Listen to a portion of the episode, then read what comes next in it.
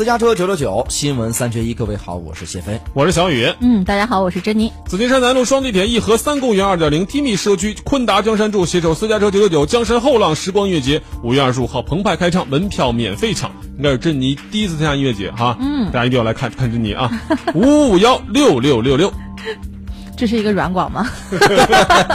莫名其妙就被植入了是吧？莫名被被 Q 到里面去了。哎，这个咱们继续说到这个话题，就是所谓的商家无理由退换货，但是遇到了这个现在不是说呃卖家不退货，而是买家这个把衣服买完之后买了大量的衣服，然后呢，其实就是为了穿，穿完之后再退。这个事儿呢，其实呃这个早而有之，这个一直就实体店的时候就有了，哎比如说对那个什么，就专门做礼服那个叫什么店来着？以前文化路那个啊不知道就被我们主主持人给穿垮了，为啥呢？主持人给穿垮了。那年头啊，就是郑州是这种卖礼服的地方很少，淘宝也不行的时候，淘宝上都是便宜的衣服啊 哦，就很多主持人都是啊，我们去买一件礼服，然后主持完活动拿回去退，知道吧？后来人家学学精了，我们我们这个衣服可以租啊，什么租呢？三分之一的价格租，比如说衣服卖两千，礼服嘛，你租一次三七百，老顾客给你五百。是吧？再老了，这衣服旧了三百，嗯，然后就干脆就租了，因为他知道我们也买不起。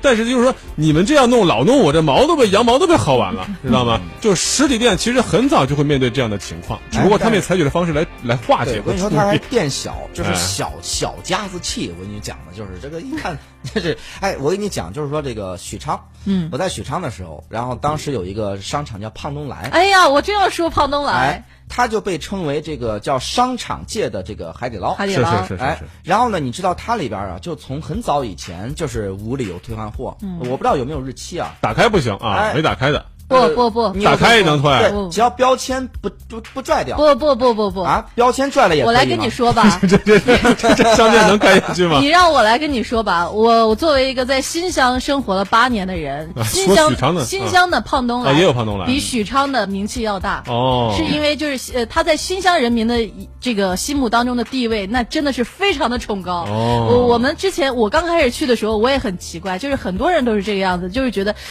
呃，可能说的有点过吧，好像把他当神一样的那种感觉。但是你我许昌也是这样。对，是吗？然后呢，就是我就说它里面是便宜吗？还是东西呃特别好？说好是好，但是它也也没有特别便宜，嗯甚至有一些呃，现在它呃新开的这个店的话会更贵一点，但是人们还愿意多啊。对，然后呢，后来我就发现它就是胜就胜在服务这方面。嗯之前我是听说的这样一件事情啊，说有人好比说结婚买了一件一两万的这个西装，结完婚拿去退，哦然后是这个样子。但是我觉得这样是是不道德的一胖东来个。有这么贵的衣服啊？有有有有有有那个有胖东呃胖东来的他 level 有时候蛮蛮高的。哦然后那个叫什么？我觉得这是不道德的，我不说什么，但是我说一件发生我自己身上的事情啊。嗯呃，这个事情就是我在胖东来的这个小家电，然后买了一个热水壶，暖暖水壶，挺好看一个暖水壶。我当时就是冲着它颜值去的，结果呢，我可能用了大半年了。你想用完大半年，你什么东西还留着？什么东西都不留着，因为它本身也没有多少钱，呃，不到一百块钱，九十九吧，好像是。然后都都都没了。但是用完大半年之后，我发现它可能保温效果没那么好了。于是我再去逛胖东来，我不是有意去退的。我再去逛胖东来的时候，然后就走到那个地方，我就问他，我说：“哎，我之前在你这儿买过这个，然后现在保温效果不太好了，能不能换呀？”然后他说：“你什么时候买的？”我说：“估计大半年前了。”他说：“哟，那你有没有那个小票？”我说：“我肯定没了。”他说：“那包装呢？”我说：“我也没了。”他说：“这样吧，您留个联系方式，我让厂家给你换个新的。”哎哎呦，看看真是厉害啊！对，因为我身边就认识的有那个时候在那儿买衣服，就是他们就是从来没没买过衣服了，嗯就是买一件衣服穿一段时间到那儿退，然后再或者是换，再买再拿别的衣服。这都什么朋友啊？这是 对呀、我也想问。我这这真是有那样的吧？虽然少，哎，但是你知道，因为他这个潘东来是从许昌发家的嘛，对对老板叫于东来，对嗯然后呢，这个就是它里边的各种政策，包括电影，嗯就说咱们还在讨论说电影如果不好看怎么办，嗯，他们从我还在许昌工作的时候就开始实行那是多少年前？退票，呃，那你最起码七年前，因为我来这儿已经七年了嘛，嗯最起码七年前了，都七年了，一点长进没有。还是混同于一般人民群众没有啊？哎，胖东来有长进了，因为胖东来最新开的新呃新乡胖东来，它已经没有电影院了，哎啊啊，没有电源呐，没有电影院啊，没有电影院 地方不够。这个你知道电影院它这个是当时是什么呢？就是你不好看可以退票的，就是你你到里边一看，大概它有个时间节点就节点，你看到前十五分钟或者是试看没有，对吧它是最后结束的时候有零有多少，就能让你看大半个片子。哦如果不好看，你出来能退，还是说什么在什么你能退退不了全票，退退一部分等等，它跟时间有关系。哦你，最起码七八年前就开始实行。它之所以敢实行这些东西，包括图书，它下边书店呀，嗯书店老板是我前女朋友。这有什么好在这炫耀的哎、你你知道这个这婚礼的时候邀请我了吗？我就没去，啊？因为我怕他不舒服。小雨哥，小雨哥已经不太想要接这个茬儿了。你没有看，没有没有，不是你知道卖书书店呀，书店它又不是借书的地嗯方，它允许买了之后你还退换，你就等于是我看完我封皮都撕了，我还能退？对，这厉害了。但是你看它基于什么呢？它基于一个大数据的流量，嗯就是说肯定会有少部分这个爱占小便宜的，嗯，但是呢，爱占小便宜的这部分人，如果你能让他们都满意了，那是不是大部分人都满意了？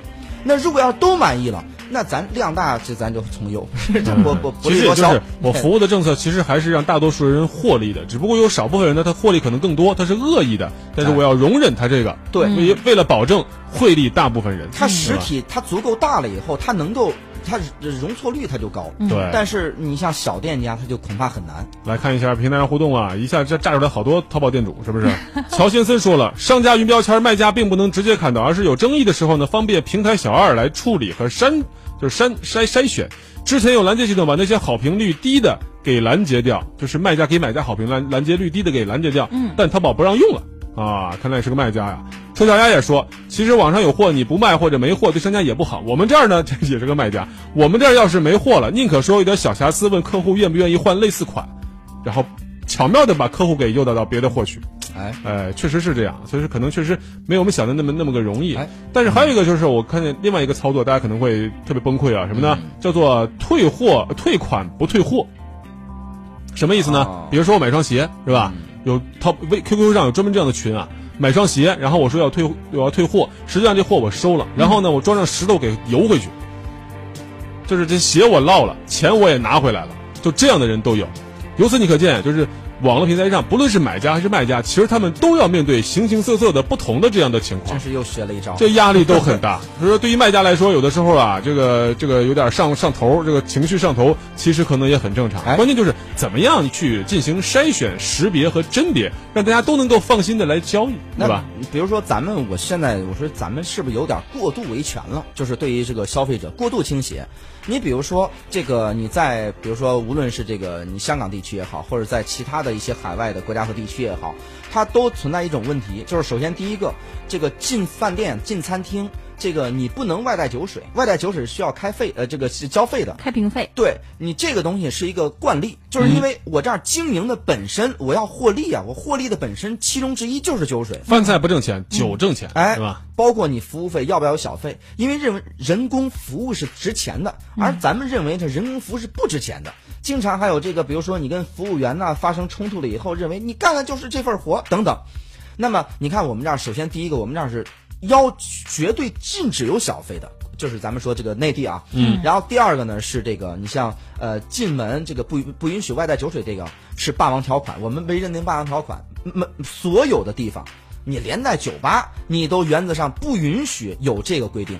那么你看，这个就是过度，我认为，我个人认为过度保护消费者了，是不是？我们这个政策有点太，就是因为当年设立三幺五以后啊，太对消费者过度倾斜了。我觉得还是什么呢？在市场大环境不好的时候，只能是用一刀切的政策来保证大部分人的利益。但是具体到现实当中，确实，你说哪个再好的政策啊，它都有水土不服，或者是不符合买家卖家客观这种交易环境的时候。所以说，只能是什么呢？等大环境好了之后，再放开相对的细则。但是就之前的情况来说，很多饭店索要开瓶费，那确实是非常无理的，嗯对吧？所以我觉得这个事儿确实是啊，还说明我们的商业环境还是不够公开、不够透明，这才有了让一些人上下其手的机会。哎，你看我们现在就是说，从过去的这个，因为是这个叫什么呃买呃卖方市场，嗯，因为我们的物物物资啊，就没有那么的丰富。对，到后来呢，逐渐这个你市场经济这么多年以后啊，逐渐的我们变成了买方市场。然后呢，这个我们的消费者权益这个这个东西啊，这个消费者权益保护法也实行多年了，我们三幺五强调多年了。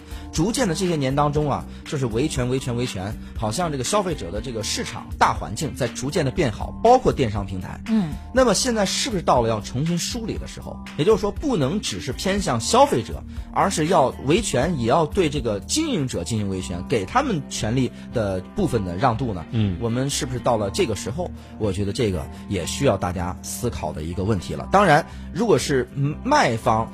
给他们部分的权利过渡的话，让渡的话，恐怕这个也是一个我们的这个呃市场行为的一个大环境在逐渐变得更好的一个象征。嗯，咱们广告之后继续回来。